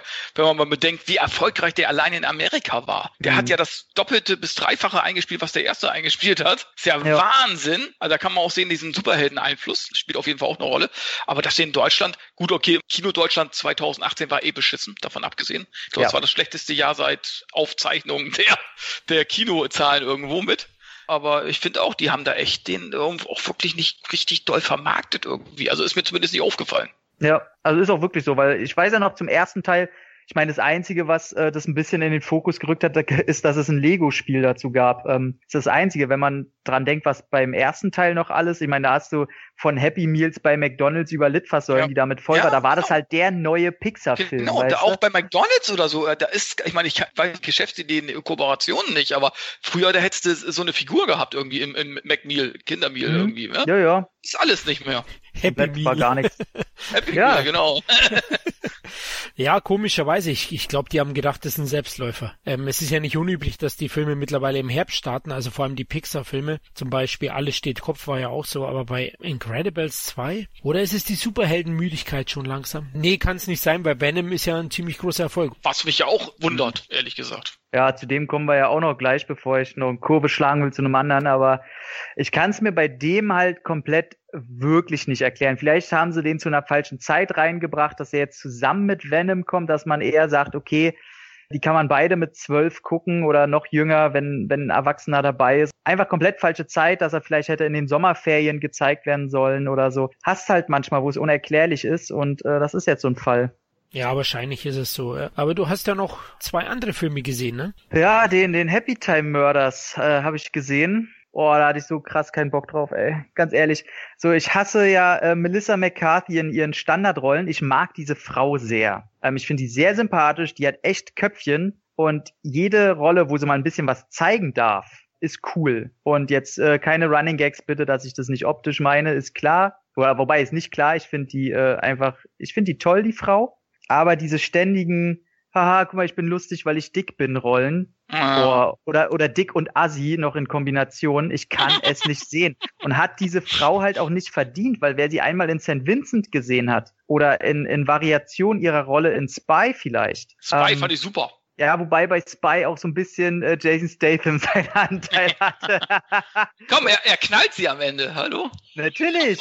Ey, ganz ehrlich, so, ich sag auch, so cool wie die Frau ist, ey, wer weiß ob nicht, ob die Wirkung auf einen haben kann, weil die ja, ist ja. wirklich so verdammt cool, diese Frau. Und hier spult sie halt so wieder so ein bisschen, ich meine, die tritt gegen die Tür und au, au, äh, mein Jungfernhäutchen ist gerissen. also ich glaube so. wahrscheinlich sehr viel Fäkalsprache aller Sausage Party. Boah, Genau, also das Problem ist, also Happy Time Murders, alter Hut, äh, es gibt eine Welt, in der haben Menschen und laufende Puppen, wie man sie halt aus der Sesamstraße kennt, eine Koexistenz und die Puppen übernehmen so ein bisschen die Rolle der Schwarzen, sag ich mal. Die werden überall oder gefühlt so ein bisschen äh, benachteiligt und da ist immer noch Bedarf, dass da äh, eine Gleichstellung äh, hergeleitet werden soll und muss. Und das macht der Film tatsächlich die ersten zehn Minuten ziemlich geil.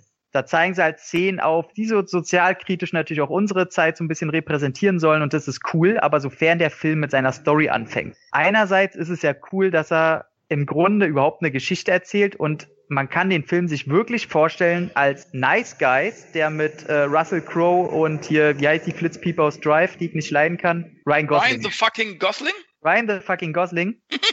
ähm, man kann sich quasi den Film vorstellen, nur mit Puppen und Melissa McCarthy und mehr Fäkalsprache. Das ist genau derselbe Film. Der spielt auch in den 80ern und soll auch dieses Feeling halt aufbringen. Ich glaube, ich habe nicht einmal ein Handy in dem Film gesehen und wenn heißt verdrängt, weil der Film soll halt wirklich so mit diesem Feeling spielen.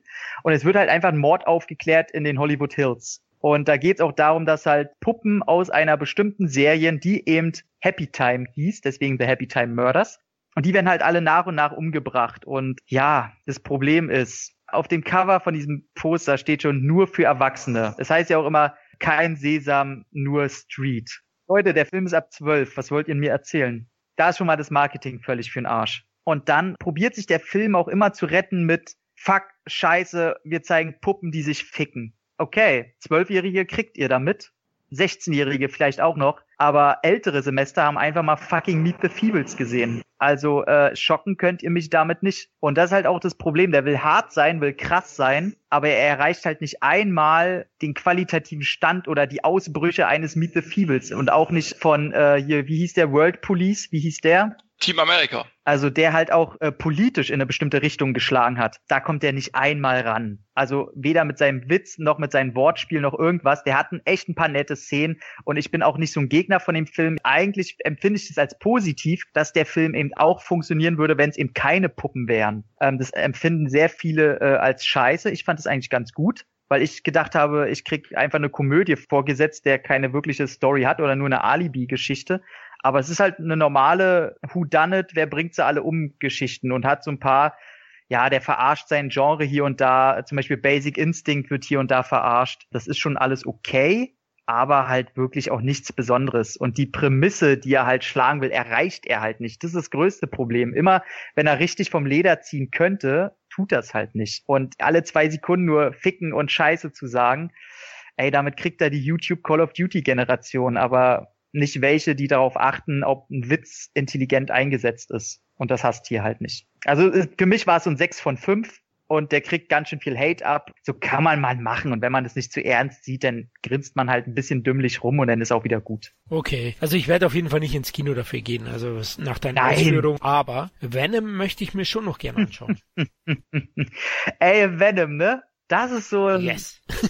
also ich finde es interessant. Ich denke ja oder habe immer ganz oft das schlechte Gewissen, dass ich so als ich setze es in Anführungszeichen Filmkritiker. Ich nehme das ja immer nicht so ganz ernst, weil ich bin einfach nur ein Nerd, der sehr viel Filme guckt und darüber äh, rumschwafelt und rumschreibt. Habe ich immer die Angst, okay, habe ich einfach zu viele Filme schon gesehen? Sehe ich das einfach in einem zu krassem Licht schon und sehe das Ganze immer zu ernst. Aber ich habe den Film mit meiner Dame geguckt und die hat von nichts eine Ahnung. In so einem Maße und Schatz, falls du es hörst, tut mir, oh, allein dafür, dass ich Schatz gesagt kriege ich wieder eine rauf aber die weiß nicht mal, wer Brad Pitt ist. So, also die hat von von irgendwelchen berühmten Filmleuten so richtig keine Ahnung. Wo ist die aufgewachsen in, in einem Dorf? Äh, sie, sie, sie, ist tatsächlich äh, wirklich bis zu, ich glaube, bis sie 13 war oder so, sehr dörflich aufgewachsen und war immer schon so eine, die ist halt äh, raus in die Natur und äh, liest sehr, sehr viel Bücher. Da kennt die sich krankhaft aus und äh, hat da eher so die, mit dieser ganzen Medienwelt, sie mag das nicht so wirklich. Aber ich habe gesagt, komm, lass uns Venom gucken. So, und als der Film losgeht, sagt sie, sag, sag mal, was ist ein Venom überhaupt für ein Film? Was gucken wir denn jetzt hier? Also die wusste gar nichts.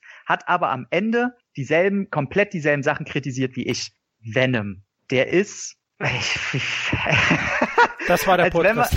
Man, ey, wirklich, das ist wie, als wenn man einen Comicfilm guckt, der produziert wurde Anfang der 2000er. Also der ist so klischeehaft, das gibt's gar nicht. Und ich habe ja schon so manchmal mal gelesen, endlich mal wieder ein Comic-Held, der so ein bisschen anders ist, so ein bisschen böser. Ey, ist er zu keiner Sekunde. Der ist kein bisschen anders. Die mussten natürlich die Herkunftsgeschichte komplett umändern, weil die rechte Lage anders ist. Der ist jetzt kein Symbiont mehr, der so aussieht, weil er sich mit Spider-Man irgendwie mal verbunden hat und deswegen seine Optik hat. Nein, der ist jetzt einfach nur ein, ein außerirdisches Wesen von einem Planeten, was halt mit einer Raumfähre kam also die haben sie halt von diesem Planeten da geschnappt mit fünf anderen Viechern, die denselben Aufbau wie er haben. Und er ist nur einer davon. Und er kommt von einem Planeten, wo es davon halt Tausende und Abermillionen gibt. Und die sind halt alle so, die, die brauchen irgendein Wesen, mit dem sie sich halt verbinden. Und da kennt man ja. Und dann, er schnappt sich halt Tom Hardy, und am Anfang sind die sich halt nicht grün und er braucht auch Fressen. Er kriegt extreme Fresssucht und das Beste sind natürlich Menschen. Jetzt braucht er aber nicht glauben, oh, jetzt wird er ja auch Menschen fressen und das, ja, das passiert. Und im Film wird auch gesagt, dass er den Kopf aufgefressen hat und abgefressen hat. Er glaubt nicht, dass er davon irgendwas sieht. Das ist alles schön jugendgerecht. Der Film ist ab zwölf. Man sieht einen Scheiß. Der hat auch keine großen Gewaltspitzen. Man sieht einmal so einen Knochen rausgucken, aber das ist so CGI und so Szenen eingebunden, dass das nicht irgendeinen Effekt haben kann auf irgendwen, der das sieht. Und der Antagonist ist halt, der will irgendwie wieder die Welt erobern. Totaler Quatsch, totale Scheiße, schlecht gespielt. Ähm, CGI-Overkill bei den Kämpfen. Also die Kämpfe sind auch komplett, wenn ihr Hulk in den Avengers-Filmen gesehen habt, das ist genau dasselbe. Ohne irgendeine Abwandlung. Das ist einfach nur ein CGI-Monster, kloppt auf irgendwas nieder und am Ende gibt's wie bei dem Marvel-Hulk wo er gegen Abomination kämpft, hast du halt zwei CGI-Wesen, die aufeinander klopfen, wo man auch nicht mehr sieht, was da jetzt eigentlich passiert. Und das ist auch nicht besonders gut getrickst. Somit schon mal extreme Dämpfer in diese Richtung. Und wo der Ausgleich kommt, und das ist wenig überraschend, ist halt Tom Hardy. Also Tom Hardy, der hatte richtig Bock. Man sieht, auch stimmlich redet er immer so ein bisschen höher weil er ja Venom auch spricht und den spricht er halt ein bisschen tiefer. Und auch die Interaktion mit Venom und Tom Hardys Charakter Eddie Brock, ey, die sind schon manchmal cool. Also da ist manchmal wirklich, du lachst wirklich, weil Venom, der kommt halt von einem anderen Planeten und er weiß nicht, wie es hier abläuft. Und das ist quasi, fühlte sich so ein bisschen an wie John Connor und der T800 in Terminator 2. Also, warum darf ich keine Menschen töten? Warum darf ich nur die töten? Was ist Moral? Und diesen ganzen Kram, den ja. muss er ihm erstmal erklären. Und das hat schon, das ist schon unterhaltsam und auch witzig. Und das will ich gar nicht so niederreden. Was aber halt ganz, ganz, ganz schlimm ist, ist, denn am Anfang ist ja Venom halt gegen Tom Hardy. Und da wird auch relativ schnell gesagt, deswegen ist es kein großer Spoiler, dass äh, Venom Tom Hardys Körper halt so lange ausnutzt, bis Tom Hardys Körper halt stirbt und er sich den nächsten nimmt. Ey, dann kommt da so ein emotionaler Wandel, ja, warum willst du meinen Körper jetzt doch nicht töten und willst gegen die anderen Symbionten kämpfen und für die Welt halt einstehen? Ja, wegen dir, weil du hast mir gezeigt, was wichtig ist und du bist auch so ein Loser wie ich auf dem Planeten und wir sollten zusammenhalten. Und du, du fährst dir nur so an den Kopf und denkst dir, Alter, was ist das jetzt wirklich ernst gemeint, was ich hier sehe? Und auf der Basis läuft der halt. Also du darfst keine Sekunde nachdenken und erwarte bloß keinen großen Comicfilm. Also für mich ist der so in derselben Austauschbar. Zu jeder Minute. Ah, siehst du, also, habe ich schon gedacht. Ich habe auch null Bock auf den Film, ganz ehrlich gesagt. Ey, den werde ich mir irgendwann mal angucken, aber ich habe keinen Bock auf den Film, ehrlich. Also was er hat, hat, es sind diese Einzelmomente zwischen, zwischen den beiden und eine sehr, sehr coole After-Credit-Scene, die tatsächlich Lust auf den zweiten Teil macht, weil da kommt äh, nee, will ich gar nichts zu sagen. Einfach gar nichts zu sagen. Und äh, wer mit der After-Credit-Scene, also da freut man sich schon selbst, wenn man keine Ahnung hat, aber wenn man dennoch wissen will, was das bedeutet, dann kurz im Internet nachlesen und dann hat, glaube ich, wirklich jeder Bock. Und halt ein, zwei Witze, die halt wirklich komplett ins Schwarze treffen, wo man schon so halb unter dem Sessel liegt. Aber ansonsten, ey, wenn du Green Lantern gesehen hast im Extended Cut, nicht die normale Kinofassung, so in dem Bereich geht der halt. Das ist so ein mittelmäßiger Film, ja, viel Licht und viel Schatten. Okay, das klingt wie ein Tritt in die Eier. Mit Green Lantern konnte ich nicht so viel abgewinnen, selbst nicht dem Extended Cut, aber ja, dann werde ich ins Kino wahrscheinlich nicht mehr gehen, aber zu Hause definitiv muss ich natürlich nachholen als großer Tom Hardy-Fan. Ich liebe den Typen. Können wir bitte klären, warum der so einen mega Erfolg hat? Ich verstehe es nicht. Ich auch nicht. Ich kenne den noch nicht mal, Venom, ja. Also ich wusste zwar, dass er bei der Spider-Man, äh, ich glaube beim dritten, war er dabei. Ne? Äh, beim dritten Film ist er dabei und Venom ist schon für Spider-Man das, was Joker für den Batman ja, ist. Ja, also, genau. Aber der hat auch schon eigene, eigene Reihen und der ist schon, der hat auch eigene Spiele, hat der immer Riesenauftritte mhm. bekommen und so. Der ist schon eine große Nummer. Echt? Ja. Okay. Ich wollte gerade sagen, es gab jetzt schon vier Wochen keinen Comicfilm mehr, also. ja, also ganz ehrlich, ich habe auf den, auch auf Black Panther war das ähnlich, habe ich auch null Bock gehabt. Der Film war okay, ne? Aber das waren so Filme, wenn ihr jetzt schon x-mal diese, diese Geschichten, das sind die eigentlich fast mhm. immer bloß mit äh, anders variiert sozusagen, das sind immer dieselben Geschichten, die Anfänge ja, ja. sozusagen, eigentlich Superhelden. Und irgendwo äh, habe ich mehr Bock auf den Avengers 4 meinetwegen, als auf, auf einen weiteren Superhelden, der irgendwie eingeführt wird. Genau wie das Captain Marvel, null Bock drauf. Muss ich auch sagen, so. Ähm, das ist sowieso auch so eine Figur, auch dieses Shazam, was jetzt kommt, auch dieser ja, Aquaman, Aquaman finde ich nur interessant wegen Dolph Lundgren und. Wegen, und wegen James Warren so. Aber ansonsten verstehst du auch wieder eine typische Origin-Geschichte. Ah wo du halt zwei Schauspieler hast und in dem Fall Tom Hardy und Michelle Williams, wo du weißt, es sind gute Schauspieler und die machen es auch gut. Und was ich ihm halt attestiere, ist, dass er halt neben dem Tom Hardy Venom-Konstrukt was ja immer nur aus Stimmen im Off quasi passiert, wie die sich kabbeln, hast du halt keinen nervigen, lustigen Sidekick noch dran oder so. Also das ist schon mal ganz gut. So, der macht sich nicht noch lächerlicher, als er sein muss. Das ist schon ganz okay. Aber der Film ist halt echt nur okay, da ist nichts dran, ich verstehe es halt auch nicht. Der auch die CGI-Effekte, die sind halt schon wieder aus der Hölle. So, das ist dieser Einheitsquark, den man auch so von, von den Locations her, da ist jetzt keine Action-Szene, die in Erinnerung bleibt. Diese, diese Motorradverfolgungsjagd, die man im Trailer schon sieht, die ist viel zu lang. Einzige, was da cool ist, dass man sieht, die haben echte Autos über den Jordan gejagt. So, das sieht man und das ist cool. Aber ansonsten, die ist halt aber auch nach zwei, drei Minuten vorbei. Also da ist jetzt auch nichts Besonderes. Da ist auch keine Szene, wo du sagst, okay, der Move war jetzt aber cool. Also die machen auch mit den, mit der äh, Fähigkeit, die er hat, machen sie nichts Besonderes, weil man sie auch schon kennt. Also das gab's halt auch schon in Spawn. Das ist keine neue besondere Superkraft, die er jetzt hat, die man vorher noch nie gesehen hat. So, das ist alles so, hm, ja, okay, der kann mit seinem Körper irgendwelche Formen annehmen. Äh, ja, kennt man. Gut, ich werde ihn auf jeden Fall nachholen, aber ja, ich bin ja sowieso schon ein bisschen Comic-Helden überdrüssig, wie wir alle eigentlich in der Redaktion. Ja, aber auch nur, weil, weil sie immer denselben Ton haben. Wenn sie mal komplett andere Filme machen würden. Ich meine, Superhelden-Thema heißt ja nur, die haben übersinnliche Fähigkeiten oder körperliche. Was man aus dem Thema alles machen könnte, aber bisher sieht man ja nur diese kleine Mini-Facette von diesem DC- und Marvel-Rotz, den wir tagtäglich um die Ohren kriegen. Und das finde ich halt wahnsinnig schade. Ja, weil es Erfolg hat. Ne? Sie reiten natürlich alle diese Welle im Moment. Das wird sich mhm. auch nochmal ändern, aber da müssen erst noch ein paar Filme auf dem Boden landen. Ne? Aber ich glaube, so schnell wird es doch nicht sein. Wir, wir reden es ja praktisch bei jedem Film schon her. Venom, was ein Kandidat. Nein, mhm. nein, auch der läuft wie Sau. Und, ja, nur DC, äh, ne? DC hat Pech. Ja, DC ja gut, Pech, manchmal auch Unvermögen beim einen oder anderen Film. Muss Bei, ja, ich glaube aber, dass Aquaman, äh, ich glaube, Aquaman wird ganz gut einschlagen. Habe ich das Meinst Gefühl du? zumindest. Ja, ich glaube schon. Okay. Gut, er hat null Konkurrenz. Ich habe mal geschaut, dass es nochmal das Thema, warum Solo nicht Weihnachten läuft, kann ich bis heute nicht nachvollziehen.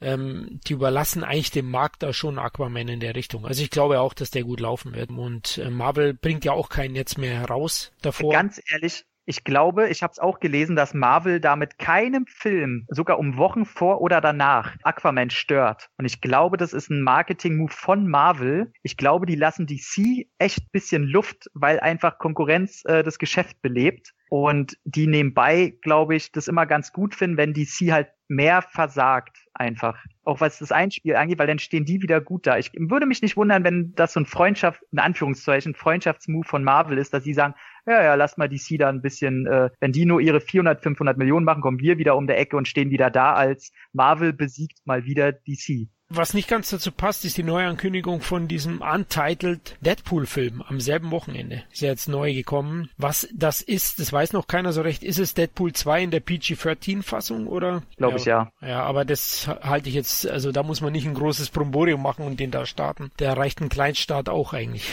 Was ich halt krass finden würde, wenn die nebenbei halt auch noch die X-Force gedreht hätten. Weil die sollen ja auch kommen und man sagt ja, dass bei Deadpool 2 verdammt viel für die X-Force gedreht wurde und selbst die Darsteller gar nicht wussten, dass das alles gar nicht in Deadpool 2 vorkommt. Also X-Force, was ist das denn? die, die, die X-Force sind äh, ist die Truppe. Hast du Deadpool 2 gesehen? Nee, noch nicht. Ist quasi eine Truppe, die auch Superkräfte haben, die halt mit Deadpool 2 zusammen kämpfen. So quasi ah, okay. im Grunde Avengers. Ja. Die kriegen jetzt Aber, auch einen eigenen Film? Genau. Also oh. angekündigt wurde der schon für 2019. Und das Lustige ist ja halt im Film, da spoiler ich jetzt aber nix. Das ganze Konstrukt der X-Force in Deadpool 2 ist, glaube ich, das einzige, was ich in Deadpool 2 wirklich witzig fand. Und da würde mich nicht wundern, wenn die so einen Marketing-Trick machen und sagen, ey, jetzt kommt der X-Force-Film, wir müssen eigentlich nur noch ein paar Szenen da zusätzlich drehen, dann ist der Film fertig. Mhm. Das wäre schon cool. Das war ein cleverer Move. Also, puh, das wird Aquaman wiederum wehtun. Also, das, Eben. ja, mal schauen, ob sie gnädig sind oder gnadenlos. Marvel sehen. ist gnadenlos, das ist Disney. Die haben keine Gnade. Disney hat so viel in der Schublade, dass ja. die sich ja selber schon mit ihren eigenen Produkten Konkurrenz machen eigentlich schon. Ja, total. Die, die starten ja so dicht aufeinander, habe ich ja gesehen, diese Superhelden im Sommer ja auch, ne? Mhm. Die haben sich ja schon sich selber keine Luft zum Atmen gelassen. Die haben ja einen nach dem anderen rausgeballert, auch auf dieselbe Zielgruppe auch geschossen, dass sie sich selber Konkurrenz gemacht haben. So viel haben die auf Lager quasi. Das, ja, das ist Wahnsinn. Ziel, das Ziel von denen ist komplett die Kommerz-Popcorn-Schiene im Kino, ja. wollen die dominieren, komme was wolle. Da kommt ein Disney-Realverfilmung raus, da kommt ein neuer Marvel-Film raus, ja. da kommt ein neuer Star Wars-Film raus und kein anderer hat mehr irgendeine Chance. Da wollen die hin. Ja, also sind sie fast. Es gibt eigentlich nur noch ja. Universal und Comcast-Gruppe. Und Warner noch ein bisschen, ne? Ja, ist für mich schon ins dritte Glied gerutscht, weil Universal ja doch dann die Dinos hat, Fast and Furious, die ja, ja. wahnsinnig laufen. Ich einfach unverbesserlich. Also die haben schon einige Sachen, Milliarden-Franchise. Was jetzt Warner sich schwer tut, die werden wahrscheinlich demnächst mhm. Harry Potter neu auflegen oder sowas. Ja, Warner ja. hat aber dieses Jahr, äh, hat Warner, die, die haben eben halt noch diese, diese Geister-Franchises, hier Nun und sowas, die auch mhm. günstig produziert werden und hatten ja auch zuletzt ja auch, Tierwesen. Genau, hatten zuletzt eben halt dieses Jahr, äh, hat Warner, finde ich, ganz gute Ergebnisse bis jetzt erzielt, finde ich. Also die hatten ja auch hier The Mac, Crazy Rich Asians, Ocean's 8, Ready Player One. Also mhm. sind ja mhm. alles so Filme, die haben äh, dieses Jahr bessere Ergebnisse als letztes Jahr zum Beispiel. Hey, mit Mac ist so eine Überraschung, ne? Ja. Ja, Horror-Franchise, Universal hat Blumhaus, ne? Der ist, glaube ich, noch uh, mal größer, der Junge. Ja, das ist heftig, ey. Und man wird's ja mit Halloween sehen. Ich wollte euch übrigens noch bestätigen, ich habe jetzt vor kurzem endlich, endlich mal Get Out gesehen. geiles Teil. Ja. Schon, ja. Also ich, ich muss auch sagen, einfach klasse und ich war echt geflasht und jedem, den ich den empfohlen hat, der hat mir danach gesagt, hey Florian, das war mal ein geiler Tipp. Aber nicht neu, ne? Also die Auflösung gibt's ja schon ganz, ganz klar äh, in einem anderen Film. Für unser eins ja, aber für, ich sag mal Otto Normal, war das ja. praktisch äh, Get Out was Neues, ja, völlig Neues. Gut, dann sind wir am Ende angekommen. Ja, liebe Hörer, ihr wisst, wir freuen uns über Feedback und weitere Dinge, wenn ihr wollt. Liked, teilt uns oder bewertet uns auf iTunes. Wir würden uns freuen. Patreon gibt's natürlich auch weiterhin. Wer will, darf uns da ein bisschen unterstützen, dass der Podcast weiterhin auch kostenneutral bleibt und der bekommt dafür das ein oder andere außertarifliche Schmankerl serviert in einem Zusatzcontent. Dann bis zum nächsten Mal. Macht's gut. Ciao. Tschüss. Mach's gut. Sin Entertainment Talk, der Podcast des Entertainment Blogs. Mehr Fan Talk über Filme und Serien.